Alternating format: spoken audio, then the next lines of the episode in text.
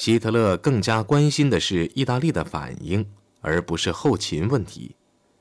他连忙口述一函给墨索里尼，他写道：“奥地利已经接近无政府状态，他不能袖手旁观。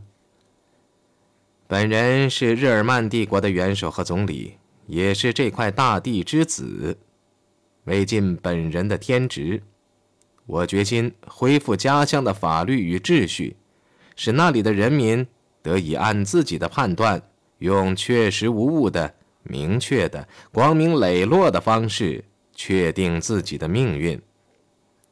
他提醒墨索里尼，德国曾在意大利困难时刻，也就是在对埃塞俄比亚的战斗中援助过他。他答应承认意大利与帝国之间的疆界为布列纳山谷。并以此作为对意大利的支持的报答。这个决定既不会改变，也不会被怀疑。中午，希特勒将信封好后交给了赫森亲王，吩咐他亲手将信交给墨索里尼。亲王带着一篮花草，准备带回罗马自己的花园里栽植。他坐的是专机。对所携带之信是何等的重要，他一无所知。在奥地利全境路牌上都贴满了海报，宣布进行公民投票。装有大喇叭的卡车在城镇街道上穿梭，督促公民们星期天投票时应该投赞成票。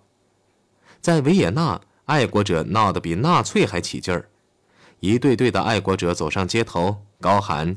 许士尼格万岁，自由万岁！以及星期天投票天，大家都投赞成票。群众的热情鼓舞了许士尼格，他继续采取坚决的行动。我不能，也不准备当傀儡。许士尼格致函回答说：“在国家经济上和政治上被毁灭的时刻，阁下不要以为本人会袖手旁观。”在信的结尾，他紧急请求塞斯·英夸特作为负责安全的部长，他应采取措施结束恐怖活动，否则他便无法阻止反对势力。虽然一般人都认为塞斯·英夸特是希特勒的走卒，但对奥地利的独立，他也是很关切的。他虽然同情奥地利纳粹的某些政策，但纳粹并不把他看作是自己人。在意识形态和天性上，他都比较接近许士尼格。两人都认为自己是爱国者，两人都是虔诚的天主教徒，两人都是知识分子，都是酷爱音乐的文人。塞斯·因夸特答应通过广播敦促其追随者于星期天投赞成票，证明他比纳粹更爱国。当晚，许士尼格带着极其满意的心情上床。纳粹对公民投票的威胁已经消除了，但他有所不知的是，此时的塞斯·英夸特在其党内已没有什么影响了。奥地利的纳粹死硬派已经排成四列纵队上了街，朝骚乱的中心德国旅游局涌去。大楼上悬挂着希特勒的巨幅肖像，他们高喊：“一个民族，一个帝国，一个元首。”刚开始的时候，爱国者对这种喊声还颇觉兴趣。接着，许多窗户被砸碎了，站在一旁的警察连忙圈起封锁线，以避免更大的损失。纳粹党徒高声怪叫，警察们不但置之不理，反而集中力量对付爱国者。最后，数量上处于劣势的带万字章的纳粹竟充斥街头。三月十一号凌晨两点，仍以“奥托战役”为代号的经修改的入侵计划发出去了。希特勒亲自控制这次战役。计划里写道：“如果其他措施不成功，我拟武装入侵奥地利，以创立立宪条件，阻止对亲德居民进一步施暴。有关部队需要于十二号中午前后做好准备。”我保持决定实际入侵的时间的权利。部队的行动必须给人这种印象，也就是我无意发动战争，反对我们的奥地利兄弟。清晨五点半，许士尼格的床头电话响了。电话是警察局长打来的，报告说萨尔茨堡的德国边境已被关闭，铁路交通全部停顿。他急忙赶到巴尔豪斯广场的总理府，他在那里得到消息，慕尼黑地区的德国师已被动员。据了解，他的目的地是奥地利。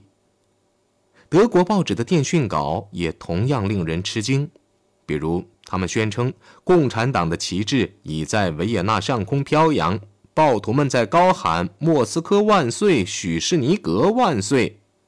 上午十点，许士尼格的不管部长霍斯特瑙带着希特勒和戈林的书面指示来到巴尔豪斯广场。与他一起前来的是塞斯因夸特。塞斯因夸特大受震动，汇报了柏林的要求。那就是许士尼格必须辞职，公民投票必须推迟两个星期，以待类似萨尔公民投票的合法投票得以建立。如果戈林在中午前后得不到电话答复，那他就认为塞斯因夸特受人阻止，无法打电话，而他戈林便采取相应的行动。这个时候已是十一点三十分，塞斯因夸特是个通情达理的人。以元首的名义将限期延到下午两点。许士尼格利用这段时间权衡了反抗的可能性。他给警察局长打了个电话，对方告诉他维也纳依旧平静，他已在内城筑起了一条警戒线，住得尽可能远。但是由于许多纳粹警察已经复职，政府已经不能再依靠警察。在这种走投无路的情况下，他召开了一次内内阁，也就是最亲近的顾问会议，讨论应急措施。他提出三种选择：拒不接受最后通牒，立即向世界舆论呼吁；接受最后通牒，他本人立即辞职；妥协，接受希特勒关于改变公民投票的技术方面的要求，但拒绝其他任何要求。他们决定妥协。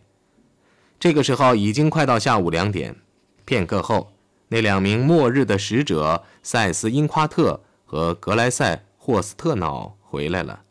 他们不接受妥协之说，这样一来，许士尼格便只好在完全屈服和抗拒之间做出不愉快的选择了。他匆匆与米克拉斯总统进行了磋商，决定取消公民投票。返回办公室后，他将这一决定告诉了内内阁。一时间，众人全都哑口无言。在沉默中，人们听见卡车上的广播喇叭在宣布进行公民投票，之后便播放：“啊，你，我的奥地利。”片刻后，许士尼格总理对塞斯因夸特和格莱塞霍斯特瑙说：“希特勒关于延期举行公民投票的要求业已获准。”与此同时，他们不得不广泛的采取。诸如晚八点开始宵禁等安全措施，两位使者表示关切，退身外出给格林打电话传消息去了。格林回答说：“许士尼格总理的这些措施是完全不能令人满意的。”话一说完，他便撂下电话，自己考虑问题去了。他原应与希特勒商议的。据巴本说，希特勒这个时候差不多已经处于歇斯底里的状态。但他没有这样做，只管自行其事。下午三点多一点，他又与塞斯因夸特通话。他说：“柏林绝不能同意许士尼格总理所做的决定。”在愉快的外表下埋藏着阴险的戈林要求许士尼格及其内阁立即辞职。他也重复了这个要求，给柏林发个电报，请求德国援助。两位部长庄严地返回办公室，阁僚们已在那间大办公室里集合等候。脸色惨白、心情紧张的塞斯因夸特打开笔记本，传达了戈林的最后通牒。接着，众人便七嘴八舌地向他提问，弄得他无处藏身。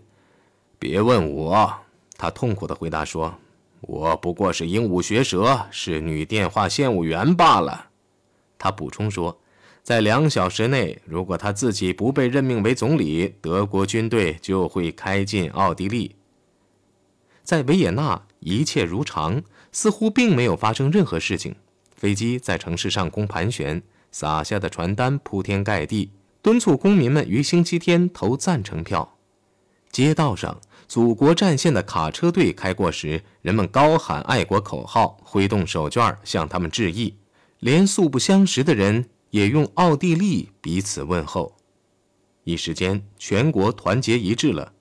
猛然间，各家电台播出的快乐的华尔兹舞曲和爱国进行曲全部停止了。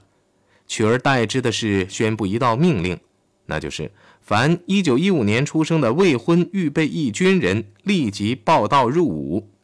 过了不久，头戴钢盔的士兵坐着卡车，像流水似的开赴德国边境。在绝望中，许士尼格向伦敦求援，在向伦敦说明他如何屈服于希特勒的要求，以免冒流血之险后，他要求英国政府立即告诉他。应该如何行动为宜？具有讽刺意味的是，这封电报被送到张伯伦手中时，他正在唐宁街十号设午宴款待里宾特洛甫夫妇。张伯伦冷冷地将里宾特洛甫请进书房，说他自己和新任外交大臣哈利法克斯勋爵有句私下的话要谈谈。这次讨论，里宾特洛甫在向希特勒汇报时说，是在紧张的气氛中进行的。平常沉得住气的哈利法克斯勋爵比张伯伦更加紧张，而张伯伦至少在表面上显得泰然自若和头脑冷静。英国首相念完维也纳发来的电报后，里宾特洛甫声称他对此情况一无所知，还表示怀疑这些报告是否属实。他补充说，如果属实，和平解决的办法或许是最佳的。这番话已足以抚慰一个决心与希特勒友好相处的张伯伦了。即使他的外交大臣气愤地指责说许施尼格已受到入侵的威胁，张伯伦还是同意里宾特洛甫的看法，说眼下没有德国动武的证据。之后，张伯伦便叫哈利法克斯勋爵发电报给奥地利政府，这封电报想必令他畏缩无疑。英国政府没有责任为总理阁下采取任何会将其国家暴露在危险面前的行动提出忠告。英国政府也不能保证保护奥地利不遭危险。许士尼格并不抱有幻想，不指望英国或意大利会予以援助。他大约在下午四点提出辞职。米克拉斯总统勉强接受了他的辞呈，但断然拒绝执行关于委任塞斯·英夸特为总理的命令。他挑选警察局长为总理，但遭到拒绝。武装部队总督和前基督教社会党政府总理也婉言谢绝。由于没有人肯认这个职位，米克拉斯总统便劝许施尼格再做考虑。他拒绝了。然而，当米克拉斯惊异地回答说，我明白大家都抛弃我时，他勉强同意作为退位总理留任，直至委派了新政府首脑时为止。说完，他便退回办公室，开始收拾办公桌。下午，随着天色慢慢黑下来，总理府内的感情压力也变得几乎无法忍受。柏林的压力，特别是戈林的压力，在不断增加。下午五点，陆军元帅在电话里向一名地下纳粹领导人格洛伯斯尼克大声疾呼，说新内阁必须在七点三十分前组成。格林说，晚七点三十分，塞斯因夸特必须向元首打电话，说新内阁已组成。接着，他便口述了一份包括他妹夫在内的内阁部长名单。几分钟后，塞斯因夸特亲自与格林通话。说米克拉斯已接受许施尼格的辞呈，但坚持让一前总理接替他的职务。格林咆哮着说：“告诉米克拉斯立刻接受德国的要求，否则已经在国境全线止戈以待的德军将向前挺进，奥地利将不复存在。告诉他，我们不是在开玩笑。”我们在听到你已经在七点三十分前被任命为总理的时候，禁军令便会停止，德军将留驻在我方一边。同时，塞斯因夸特应让全国的国社党人走上街头。他最后说：“如果米克拉斯不能在四小时内明了局势，我就让他在四分钟内明白。”嗯，好吧，塞斯因夸特。疑云满腹地说：“不到七点三十分，格林便得到了报告。不到一小时，格林便被通知说，米克拉斯依然拒绝任命塞斯·因夸特就任总理。格林向塞斯·因夸特喊道：“你听着，我愿意再等几分钟，我等你的电话。你可以使用领事馆的优先电话，不过你得快点儿。我负不起这个责任。事实上，人家是不准我再多等一分钟的。”他给人的印象是他是奉命行事的。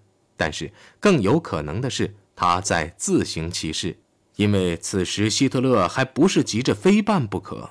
到那时，如果他还不任命你，你就用武力夺权，好吧？纳粹分子响应柏林的号召，正在将街道夺取过来。一群向内城涌去的党徒边走边喊“希特勒万岁”“胜利万岁”“绞死许士尼格”等口号。置身于总理府的许士尼格不但听见了这些口号，还听见了前进的脚步声。他认定这就是入侵的前奏，便赶至总统办公室，向总统做最后一次请求。但米克拉斯坚决不同意，顽强地拒绝委派一名纳粹党徒为总理。当许士尼格一再坚持时，总统便说：“你们现在就抛弃我吧，所有人。”许什尼格仍找不出比塞斯·因夸特更合适的人选。他说：“塞斯·因夸特是个天主教徒，又有忠诚可靠的好名声。”他于是便提出由他通过电台立即向奥地利人民发表广播演说。很快的，许什尼格便进到了大楼楼梯旁的鱼室。于是中央立着一个麦克风，离陶尔菲斯被纳粹杀害的地点还不到五步远。晚七点五十分，许施尼格走到麦克风前，室内发出一阵嘘声。他谈到了德国的最后通牒。在奥地利全境，人们都在聚精会神地倾听广播。希拉将此次演说描述成是他有生以来所听过的最动人的一次演说。米克拉斯总统要我转告全体奥地利人民：我们已在武力面前屈服了，因为。不管在什么情况下，即使是在现在的最后关头，我们应无意让日耳曼人流血。我们已指示我们的陆军，如果有入侵，他们便不战而退，继续待命。希拉觉得许士尼格的声音会变成抽泣声，但他控制住了自己的感情。他在结束演讲时说：“这样，我便用日耳曼人的告别方式，也是能衷心表达本人的愿望的方式。”上帝拯救奥地利，向奥地利人民告别。室内一片沉寂。文化宣传总督，一个名叫埃莫斯坦·埃夸尔特的人，这是个古老的日耳曼贵族的姓名。他扶着拐杖，探身向前，对准麦克风喊道：“奥地利万岁！我今天不好意思做个日耳曼人。”接着，几个技术人员便播送预先录制好的国歌，那是海顿所作，几乎与德意志高于一切雷同。塞斯·因夸特想必是从鱼市跑着出去的，因为七点五十七分，他便与格林通话了。他报告说，这边的政府刚刚宣布辞职了，奥军正从边境后撤，这里的人决定要坐等入侵。格林听说塞斯·因夸特还没有被任命为总理，立刻便发火。那好吧，你一定要掌管，这全靠你了。把我现在给你说的迅速传达给各位负责人：谁反抗德军，谁组织反抗，谁就将受到我们的法庭的审判。塞斯·因夸特半信半疑的反驳，却被格林的喊声压了下去。好了，就这样，你已经拿到我们的正式命令了。聚集在总理府外的爱国者大约有十万人左右。纳粹的男女支持者一面有节奏地喊着元首的名字，一面在火炬照耀下欢呼雀跃，这使爱国者队伍也喧嚷起来。在内城，一些纳粹支持者更肆无忌惮，一面高歌，一面喊：“打倒犹太人！希特勒万岁！胜利万岁！杀掉犹太人！绞死许士尼格！”塞斯·英夸特万岁！在两次向维也纳发布最后通牒、强行左右时局的间隙中，格林一直在敦促希特勒入侵奥地利，而不管有什么情况发生，希特勒一直迟疑到八点十五分。后来，当他与格林一起散步时，一个警官见他在大腿上拍了一下，他喊了一声：“现在，行动吧！”半个小时后，希特勒为奥托战役签署了第二号通令，宣布德军于第二天拂晓开进奥地利，以阻止奥地利各城市流血。